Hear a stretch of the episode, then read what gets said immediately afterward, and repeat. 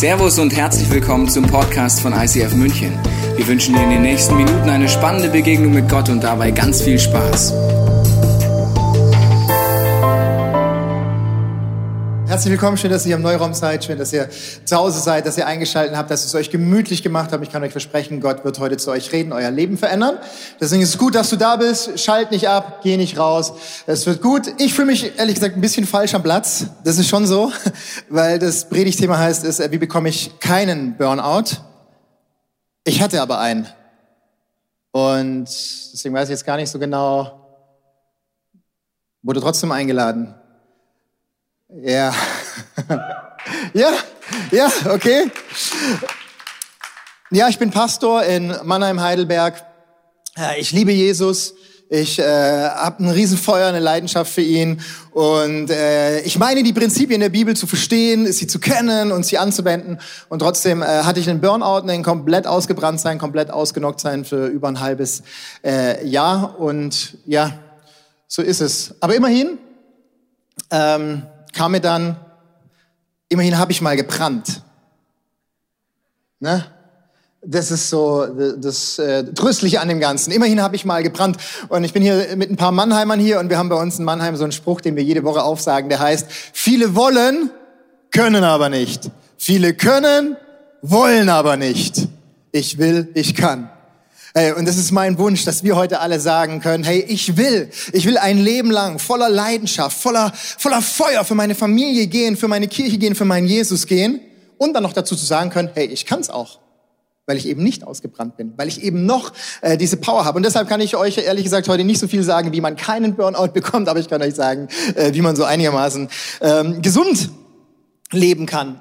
Ich nehme euch kurz mit in meine Geschichte, äh, für was ich gebrannt habe. Ich habe tatsächlich ganz ernsthaft, äh, habe ich und tue ich immer noch für Jesus gebrannt. Ich habe ihn wirklich in meinem Leben erlebt, so real erlebt, dass mein größter Wunsch war, dass so viele Menschen wie möglich diesen Jesus kennenlernen. Deshalb habe ich mich auch entschieden, äh, dass Kirche nicht nur ein Hobby ist, sondern meine Leidenschaft und am Ende des Tages auch mal ein Beruf geworden ist. Und was mich so ein bisschen ausgezeichnet hat, ich war, wenn ich was gemacht habe, dann war ich so ein All-in-Mensch. Ne? Kennt ihr so einen, so die, wo nur in Schwarz-Weiß denken, die alles für eine Sache geben und dann ja voll drauf los. Es war irgendwie auch so ein positives Attribut, äh, was mich ähm, ausgezeichnet hat. Und äh, wenn ich was wollte, dann habe ich so lange gekämpft und getan, bis ich es einfach bekommen habe. Ne?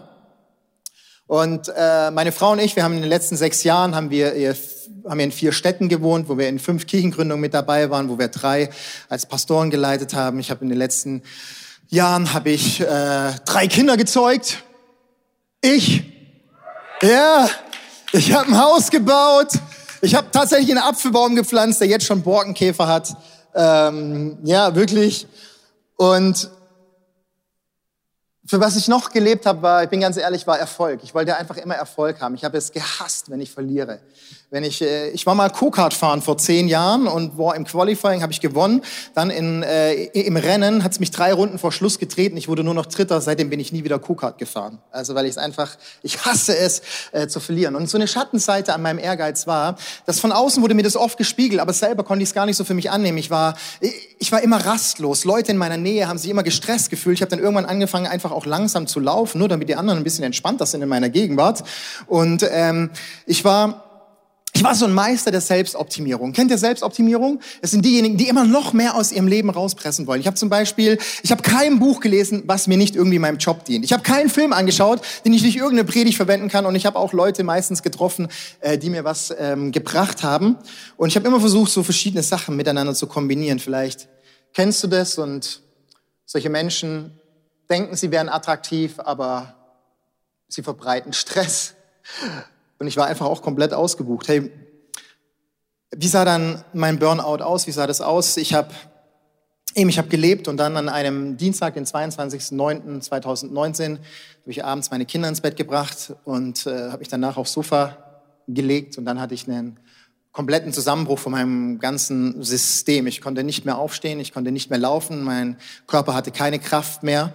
Ich ähm, hätte es merken können, weil schon ein Dreivierteljahr davor, Ende 2018, hat schon angefangen, dass ich Herzrasen bekommen habe, dass ich Tinnitus bekommen habe, dass ich Gehörstütze bekommen habe, dass ich äh, schlaflose Nächte hatte, dass ich dauernd Zittern hatte, dass ich ähm, ähm, Panikattacken hatte. Ne? Aber so als Mann denkt man, ja, wird schon.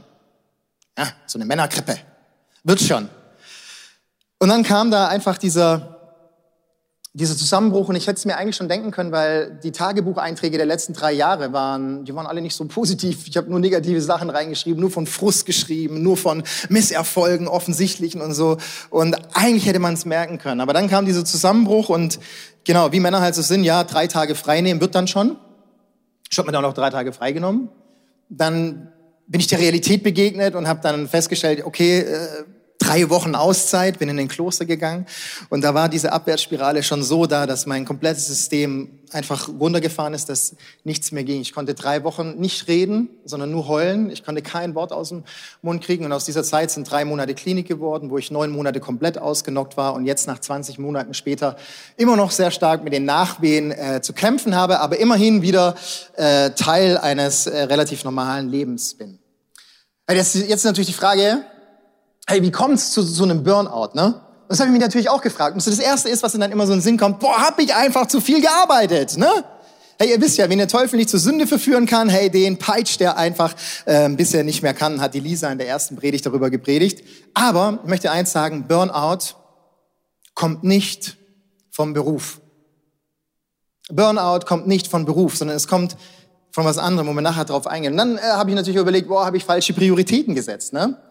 Ähm, ja, man denkt, ja, ja, man, ja, ich bin ja auch Pastor, ne? Ich predige ja auch jeden Sonntag über solche tollen Themen wie, hey, wie baue ich Stress ab? Ne? Dann habe ich mir überlegt, Mensch, ich habe ja einen Sabbat gehalten. Jede Woche habe ich Sabbat gehalten. Ich komme aus so einer äh, aus so einer Sabbatfamilie, ne? Ich durfte am Sonntag kein Fußball spielen, keine Musik hören, ich musste in den Gottesdienst. Ja, wir haben Familienausflüge gemacht, aber hey, der Sabbat war bei mir sowas von drin, ne? Und dann habe ich auch Urlaub gemacht, ne? Weil ja, Urlaub ist auch ganz wichtig. Ne? Ich war sogar drei Wochen vor meinem Burnout, war ich drei Wochen im Urlaub und habe mich erholt. Ich war zweimal im Jahr im Kloster. Ich habe zweimal die Woche Sport gemacht, sogar mit einem Personal Trainer, weil ich äh, gut ausschauen wollte. Ne? Also ich habe eigentlich alles richtig gemacht, sogar Ernährung manchmal. Und dann, manchmal, ja, ja.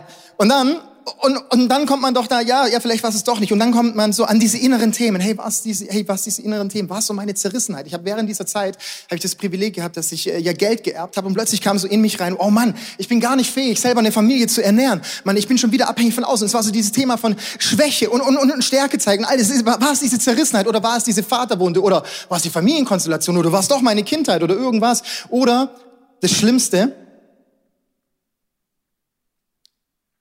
Vielleicht bin ich doch nicht so resilient wie die anderen. Was ist so ein 80%-Loser? Das ist einer, der um 9 Uhr schon schlafen gehen muss, weil er sonst den nächsten Tag nicht hinkriegt. Kennt ihr die? So habe ich mich gefühlt. Und dann, weil ich ja natürlich mit Jesus unterwegs bin, so mega reflektiert, kommen dann auch so diese geistlichen Themen.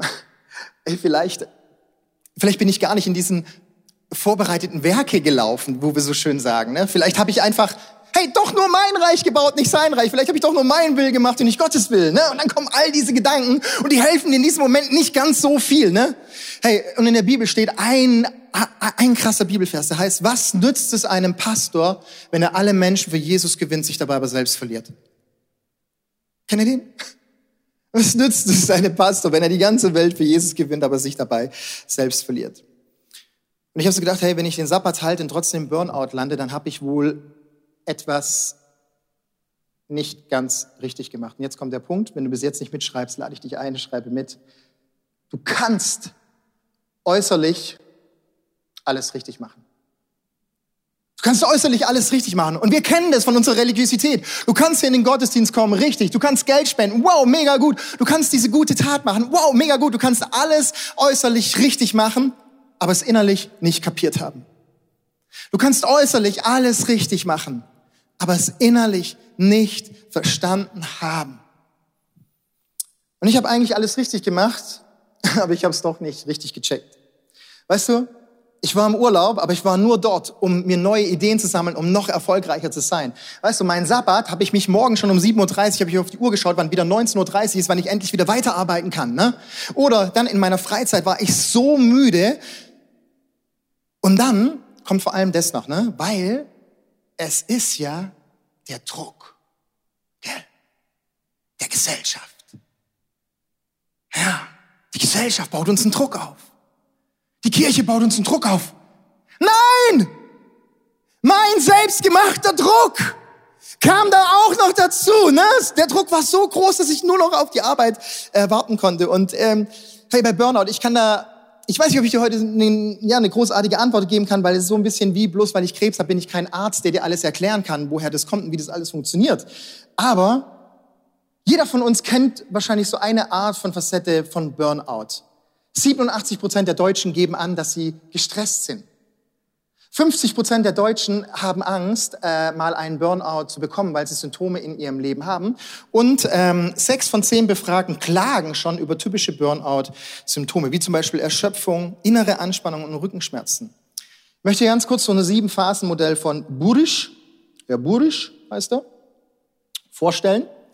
Du siehst es hier unten eingeblendet und vielleicht magst du kurz in so eine kleine Selbstreflexion gehen. Ehrgeiz ist super, ne? Einsatz ist super.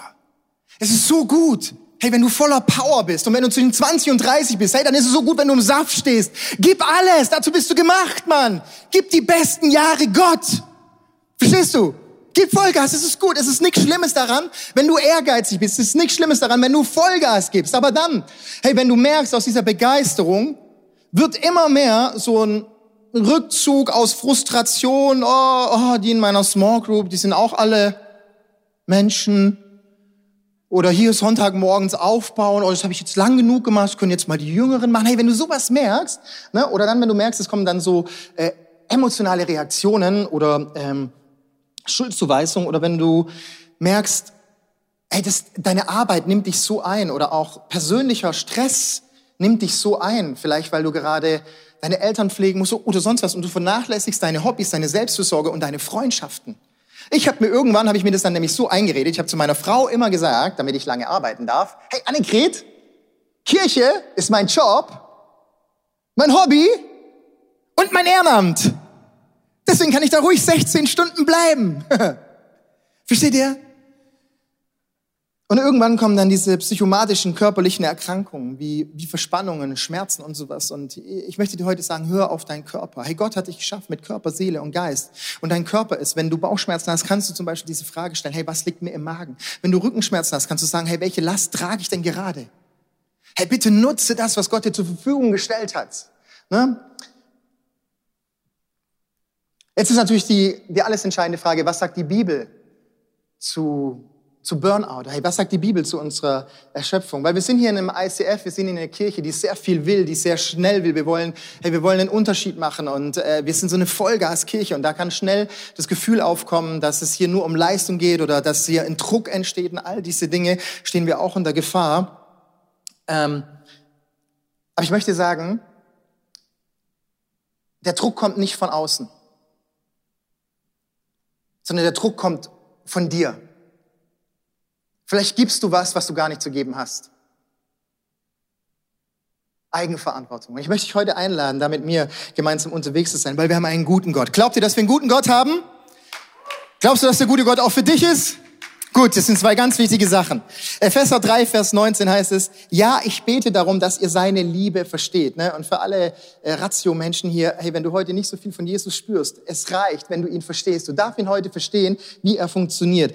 Die doch weit über alles verstehen, die doch weit über alles Verstehen hinausreicht und dass ihr auf diese Weise mehr und mehr mit der ganzen Fülle des Lebens erfüllt werdet, das bei Gott zu finden ist. Wer von euch möchte die Fülle des Lebens? Jens. Okay. Markus, du nicht? Ach nee, gar nicht Markus. Egal. Hey, nochmal, hey, hey, die Fülle des Lebens. Ist es nicht das, was wir alle wollen? Ist so wichtig, dass du mit dabei bist, weil sonst traue ich mich nicht weiter zu predigen. Ähm, ich ich habe dir ein Bild mitgebracht von einem Mähdrescher. Und ich möchte dir anhand von diesem Bild, möchte dir ein göttliches Prinzip weitergeben. Weil Gott gibt uns Prinzipien an die Hand. Wenn wir das leben, werden wir Leben in der Fülle haben. Leben in der Fülle. Und wir können nur das abgeben, was bei uns überfließt. Wir können nicht weggeben, was wir nicht haben. An Frustrationstoleranz, an Liebesfähigkeit, an Begeisterungsfähigkeit, an Stärke. Wir können nur das geben, was über uns hinausfließt. Ich habe euch einen Bibelvers mitgebracht aus ähm, 3. Mose 19. Und wenn du das liest, dieses Kapitel, dann wirst du feststellen, dass die Verse davor redet die Bibel über das Sabbatgebot und über andere Gebote, über nur lebenswichtige spendende Gebote. Und dann im gleichen Kapitel kommt das. Wenn ihr, ICF München, ICF Mannheim, gut, auch da. Und ihr da draußen, wenn ihr in eurem Land die Getreideernte einbringt, dann sollt ihr eure Felder nicht ganz bis an den Rand abmähen und keine Nachlese halten.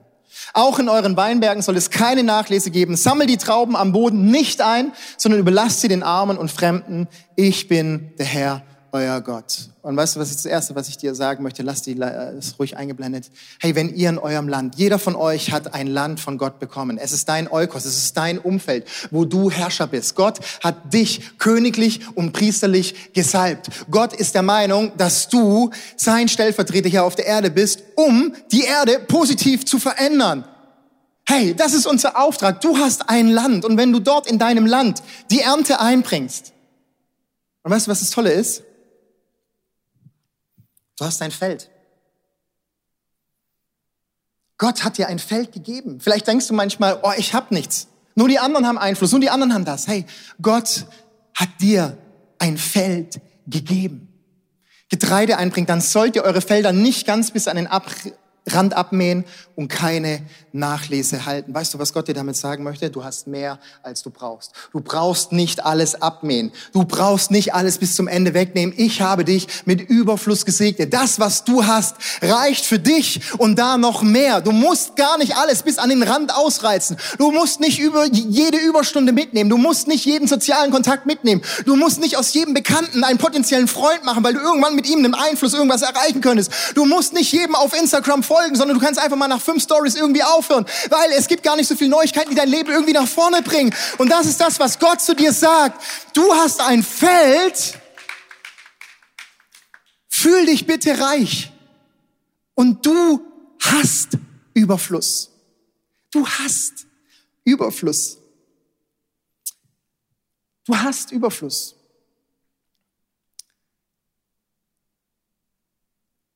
Ich möchte euch ein zweites einen zweiten Bibelvers mit reinnehmen aus, wo steht er denn? Nachschauen. Ah, Matthäus 22. Ein toller Mann hat äh, Jesus gefragt, Lehrer, welches ist das wichtigste Gebot im Gesetz Gottes? Jesus antwortete ihm, du sollst den Herrn, deinen Gott lieben. Gott lieben, also schon mal ganz wichtig, ne? von ganzem Herzen, mit ganzer Hingabe, mit deinem ganzen Verstand. Das ist das erste und wichtigste Gebot. Ebenso wichtig ist aber ein zweites. Liebe, ah, falsch rum, deine Mitmenschen wie dich selbst. Alle anderen Gebote und alle Forderungen der Propheten sind in diesen beiden Geboten enthalten. Glauben wir, wenn wir alle Gebote Gottes halten, dass wir dann niemals einen Burnout bekommen? Glauben wir daran, wenn wir alle Gebote Gottes halten, dass wir niemals Schwäche haben werden? Glauben wir daran, dass alle Gebote Gottes gut sind, damit wir fruchtbar sind, dass wir Leben spenden? Ja, daran glauben wir, oder? Hey, und wie funktioniert das? Indem wir Gott lieben, den anderen lieben und uns selber lieben. Und dieses Bild, wenn wir den Mähdrescher nochmal einblenden, weißt du, was, was dieses Bild dir sagt? Du hast so viel, dass du was stehen lassen kannst für andere.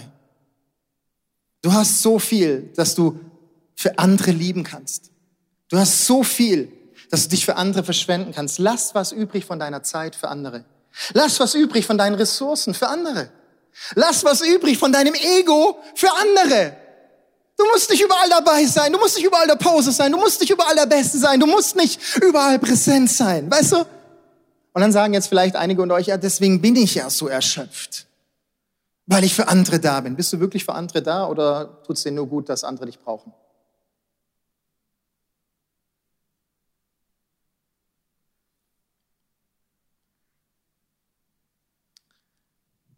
Der zweite Punkt, wenn wir in den Bibelvers nochmal reingehen, bedeutet, wir haben andere geliebt wie dich selbst. Wie dich selbst.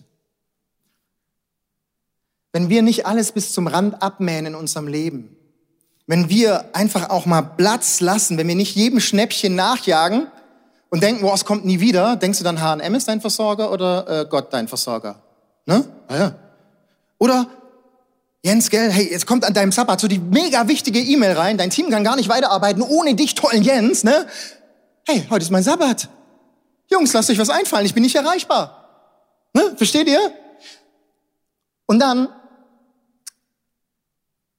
Das hatte ich letzte Woche, da wollte ich wieder was investieren, hatte so ein bisschen Kleingeld übrig. Und dann habe ich gedacht, nein, ich, ich, ich werde jetzt nicht in diese Aktienfonds investieren, weil da muss ich mich wieder drum kümmern. Mein Leben ist schon so voll. Ich kann keinen weiteren Gedanken an irgendwas verschwenden, nur um noch mehr Optimum rauszuholen, damit ich vielleicht irgendwann eine Pastorenrente bekomme oder irgendwie sowas.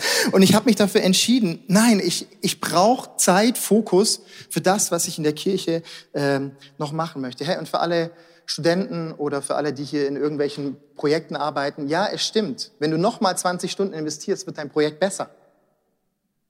Es wird besser. Es wird besser. Aber warum brauchst du mit 80 Stunden Aufwand diese 1,0, wenn du mit 60 Stunden Aufwand eine 1,5 schreiben kannst? Warum brauchst du diese 1, die kein Mensch braucht? Für dich? Für dein Ego? Für, oh, wenn die mich dann nicht im Sozialpädagogikstudium nehmen mit 1,0? Hey, für was brauchst du das? An welchen falschen Vorstellungen hängst du? Wo grast du alles bis zum Limit ab, weil du dich nach Sicherheit, dazugehören oder irgendwas Schrägen sehnst? Hey, ich möchte dir sechs Tanks vorstellen, für die du Platz hast, wenn du nicht alles bis zum Rand abmähst. Körper, Seele, geistlicher Tank, Beziehungstank, Ressourcentank und Berufungstank. Und ich gehe diese Woche auf die ersten drei ein und der Tobi geht die nächste Woche auf die nächsten drei ähm, Tanks ein. Ich glaube, dass Gott dir heute aufzeigen wird, wie er dich übervoll machen möchte, wie er dich zum Überfließen bringen möchte. Und ich starte mit dem, mit dem ersten Tank, mit dem körperlichen Tank, wo du sagen kannst, hey, ich liebe deinen Nächsten wie dich selbst. Liebe deinen Nächsten wie dich selbst, weil weißt du was? Gott hat uns, uns einen Körper gegeben. Und unser Körper braucht nun mal Schlaf, Essen. Was braucht's noch? Ah, Bewegung, Sport, ja, Sex, ich weiß, auch gut. Hey, und unser körperlicher Tank. Gott hat Jesus auf die Erde geschickt in einem Körper und er sagt zu uns, hey, wir sind ein Tempel des Heiligen Geistes. Du darfst deinen Körper wertschätzen, weil Gott hat nicht zu uns gesagt, hey, wir sind eine, habt ihr das Bild mit der Ruine und mit dem Tempel? Hey, die Bibel beschreibt dich als Tempel Gottes und nicht als Ruine. Ne? Die Bibel beschreibt dich als Tempel und nicht als Ruine. Und wir haben so eine Grafik, wo du siehst, wie du bestehst aus Körper, Seele und Geist. Und all das spielt zusammen. Hey, wenn du emotional erschöpft bist, dann mach Sport. Hey, wenn du Liebeskummer hast, dann bete, dass Gott dich in deinem Liebeskummer äh, ja dir beisteht. Ne, wenn du eine Niederlage hast bei der Arbeit, hey, dann gönn dir was mit deiner Frau, geh was Gutes essen. Körper, Seele und Geist gehören alle so zusammen. Du kannst es nicht trennen. Du kannst nicht sagen, ich habe ich hab ein Leiden an meinem Körper und deswegen bete ich nicht dafür oder ich gehe nicht zum Arzt, sondern hey, alles drei gehört zusammen. Ich möchte eine Geschichte heute mitgeben zu diesem körperlichen Tank. Und zwar eine Person in der Bibel, sie ist Elia. Sie hat an einem Tag den größten Erfolg in, ihr, in seinem Leben errungen. Und zwar hat Elia 800 Baalspriester mit göttlicher Macht niedergestreckt. Und das ganze Volk ist auf die Knie gegangen und hat Gott geworshipped. Hey, a dream, oder? Stell dir vor, 1,5 Millionen Münchner hier drin, trotz Corona. Hey, weißt du was? Und dann Zehn Minuten später bekommt er eine SMS von Isabel, die ihm schreibt, ey, das, was du da mit meinen Baalspriester gemacht hast, war relativ kacke, ich werde dich umbringen. Hey, und Elia ist so erschüttert von dieser Nachricht, dass er sich zurückzieht, dass er in die Wüste flieht, dass er sich dort in eine Depression hingibt und zu Gott sagt, ich möchte nicht mehr leben. Weißt du warum? Weil er die Spannung nicht mehr erträgt. Er hat alles für Gott gegeben und dann wird er trotzdem verfolgt. Er ist all in gegangen mit einem riesen Glauben und bekommt dann dafür keinen Lohn und liegt da in der Wüste auf dem Boden und kann nichts anderes mehr tun, außer schlafen. Weil der Körper erschöpft ist. Wenn du erschöpft bist, was möchte dir vielleicht deine Seele sagen? In 1. Könige 19, Vers 5 lesen wir, ein Engel kam zu ihm und sagte, hey Elia, steh auf und iss. Und Elia stand auf, aß, trank und dann legte er sich wieder schlafen. Wenig später kam der Engel wieder, sagte, hey Elia, steh auf, iss und trink, damit du den langen Fußmarsch schaffst. Sonst schaffst du den langen Weg nicht, der vor dir liegt. Und da stand Elia auf, aß und trank.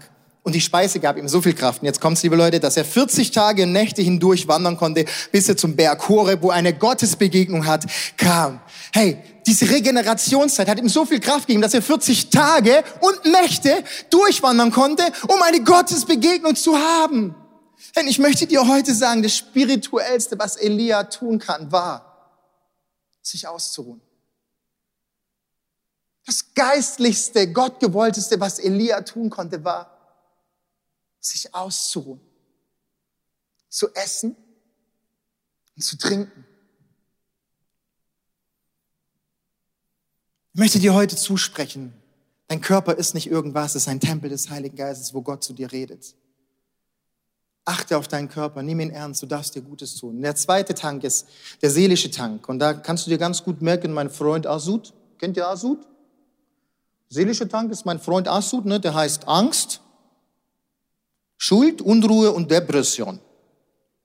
Das ist mein Freund Asud. Und du kannst gucken, ob Freund Asud, ob er auch dein Freund ist oder nicht mehr dein Freund ist. Ne? Weißt du? Asud hält uns fern von der Fülle, die wir mit Gott erleben können. Angst. Hey, was sind deine tiefsten Ängste? Vor was hast du Angst? Hast du wirklich nur Angst vor der Prüfung oder hast du Angst vor dem Versagen? Hast du tatsächlich Eifersucht oder hast du Angst, verlassen zu werden? Hey, Schuld. Wo bist du enttäuscht worden? Gehst du deine Enttäuschung an? Oder diese Unruhe, hey, wo fühlst du dich getrieben? Depression. Für was bist du dankbar? Kannst du noch dankbar sein? Belohnst du deine Seele oder denkst du, ah, das war alles Zufall, was mir Gutes zufällt und kannst gar nicht mehr dankbar sein? Weißt du, der seelische Tank ist alles, was wir denken, fühlen und empfinden. Und wir müssen unsere Seele schützen. Stoppe deine Gedanken und stoppe deine Emotionen. Ich möchte dich hineinnehmen in Jeremia 17, Vers 21. Dort sagt, so spricht der Herr, wenn euch euer Leben lieb ist, wem ist sein Leben lieb? Ist euch euer Leben lieb? Auch zu Hause ist euch euer Leben lieb? Komm, ich möchte hören. Ja, euer Leben ist euch lieb. Hey, dann hütet euch davor. Weißt du, was hüten ist? Hüten ist wie der Schafhirte, der, bei seinen Schafen ist, der Ausschau hält, dass nicht der böse Wolf kommt. Er, er hütet seine Schafe und passt auf, dass nicht irgendwas Negatives kommt, um in diese Fülle seiner Schafe zu rauben. Dann hütet euch davor am Sabbat irgendeine Last durch diese Tore hineinzutragen. Hütet euch davor. Und was machen wir? Was für eine Last tragen wir am Sabbat in uns, durch unsere Stadttore hindurch? Das Stadttor steht für unseren geschützten Bereich, unsere Familie, unseres Liebsten, unsere Erholung. Und wir öffnen die Tore durch Social Media, durch unser Smartphone wo all diese verlockenden Angebote auch am Sabbat zu uns durch die Tore hindurchgetragen werden, wo ich ständig daran sitze, mir noch meine Winterreifen aussuche und schaue, was ich noch alles machen kann, so öffnen wir diese Tore, dass unsere Seele, unser Geist und unsere Gedanken nicht zur Ruhe kommen, sondern immer noch weiter wollen, noch mehr abgrasen wollen, Begierden in uns entstehen, uns davon ablenken, zur Ruhe zu kommen und Gott die Ehre zu geben. Liebe Leute, wenn dir dein Leben lieb ist, hüte dich davor, was du am Sabbat reinlässt. Vielleicht ist es nicht dein Smartphone, aber bei 80 Prozent der Deutschen ist es höchstwahrscheinlich das. Mach das Einfallstor durch und lass dir keine Lasten an deinem Tag der Erholung reintragen. Recherchier an einem anderen Tag irgendwas. Deine, so deine Facebook-Freunde haben auch noch am Montag Zeiten, all diese Dinge. Ich möchte enden mit dem dritten Tank, mit dem geistlichen Tank. Weißt du, Sünde und Beschäftigtsein haben einen e-, ähnlichen Effekt. Sie halten dich davon ab, Zeit mit Gott und anderen Menschen und deiner eigenen Seele zu verbringen. Und du kannst dir heute eine Frage stellen. Hast du Meetings mit Jesus oder ein Date? Besprichst du mit Jesus nur To-Dos oder redest du mit ihm über deine Wünsche, Sehnsüchte, über deine Niederlagen, über... Glaubst du noch an Wunder und Verheißungen? Vielleicht bist du schon etwas älter und denkst, ja, ich habe schon 50 Jahre für meinen Nachbar gebetet, schon 10 Jahre für diese Krankheit. Das Life ist hart. Jesus hat es auch ausgehalten. Glaubst du heute noch an Wunder? Ich lade dich ein, dass wir jetzt in so eine ehrliche Evolution reingehen du musst wissen, liebe deinen Nächsten wie dich selbst. Du musst wissen, liebst du dich wirklich selber, indem du Platz hast für diese Tanks. Dass du deinen Körper wertschätzt, dass du deine Seele ernst nimmst, dass du deinem Geist Raum gibst, weil du kannst nichts geben, was nicht über deinen Tank hinüberschwappt. Das Ziel muss sein, dass dein Tank nicht irgendwie nur halb voll ist oder irgendwie der Bodensatz voll ist, sondern das Ziel muss sein, dass du Leben im Überfluss hast.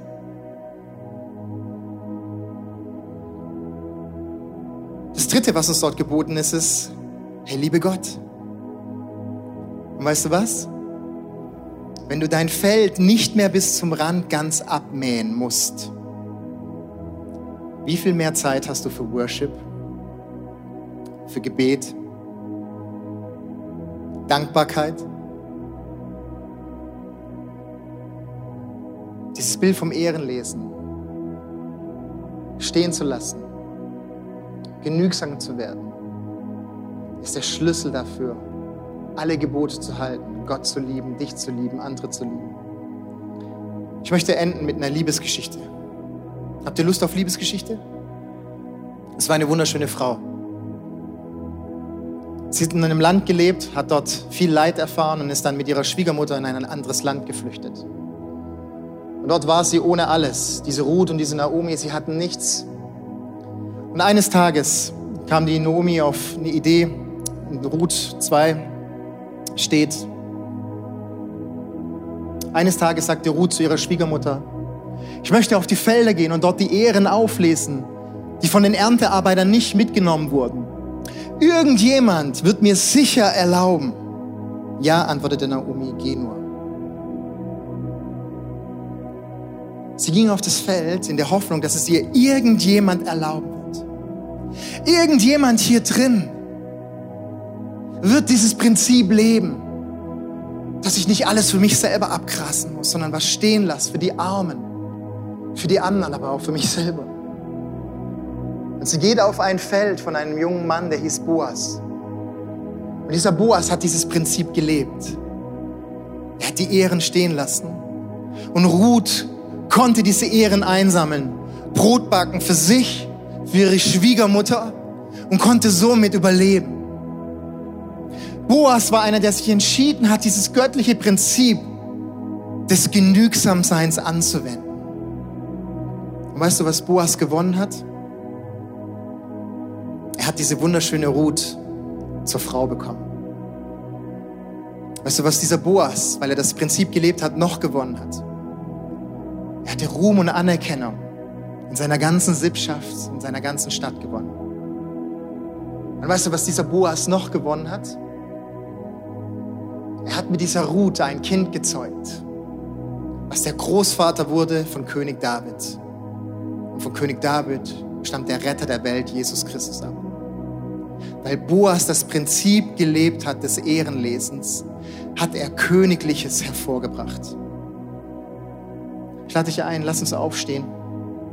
Zu Hause, bitte bleib auch dran, weil Gott möchte dir in diesem Punkt begegnen, dass Gottes Prinzipien erschaffen Königliches in deinem Leben. Gottes Prinzipien lassen dein Leben fruchtbar werden. Und nicht nur für die anderen. Du bist kein Opfer, sondern du bist der Erste, den Gott liebt. Weißt du? Ich sage immer zu meinen Leuten, Gott liebt mich vor euch. Sag du das Gleiche. Krass, oder? So viel Liebe hat Gott. Und in Ruth 4, Vers 15 steht, sagt Gott, zu dieser Naomi, die ein sehr, sehr schweres Leben hatte. Durch dieses Kind sollst du innerlich wieder gesund werden. Durch dieses Kind sollst du innerlich wieder gesund werden. In einer anderen Übersetzung, in der Hoffnung für alle heißt es, durch dieses Kind sollst du wieder zur Lebensfreude kommen.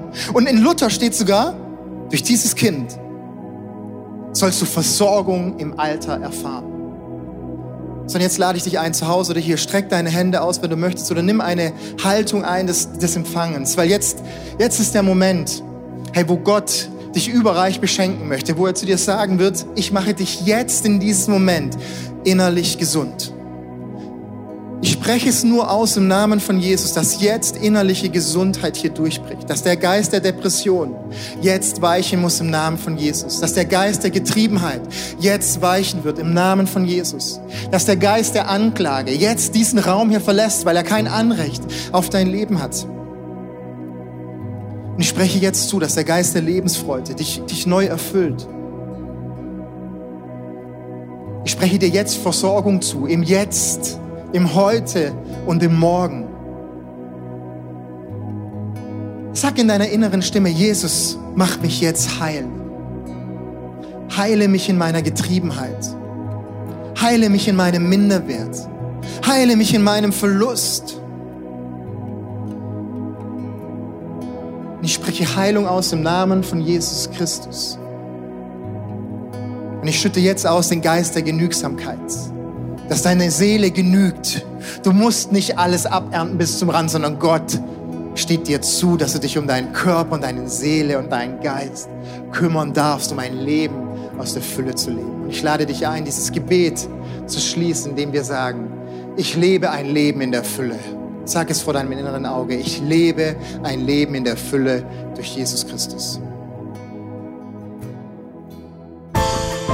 Wir hoffen, dass dir diese Predigt weitergeholfen hat. Wenn du Fragen hast, kannst du gerne an info at icf-moenchen.de mailen und weitere Informationen findest du auf unserer Homepage unter www.icf-moenchen.de.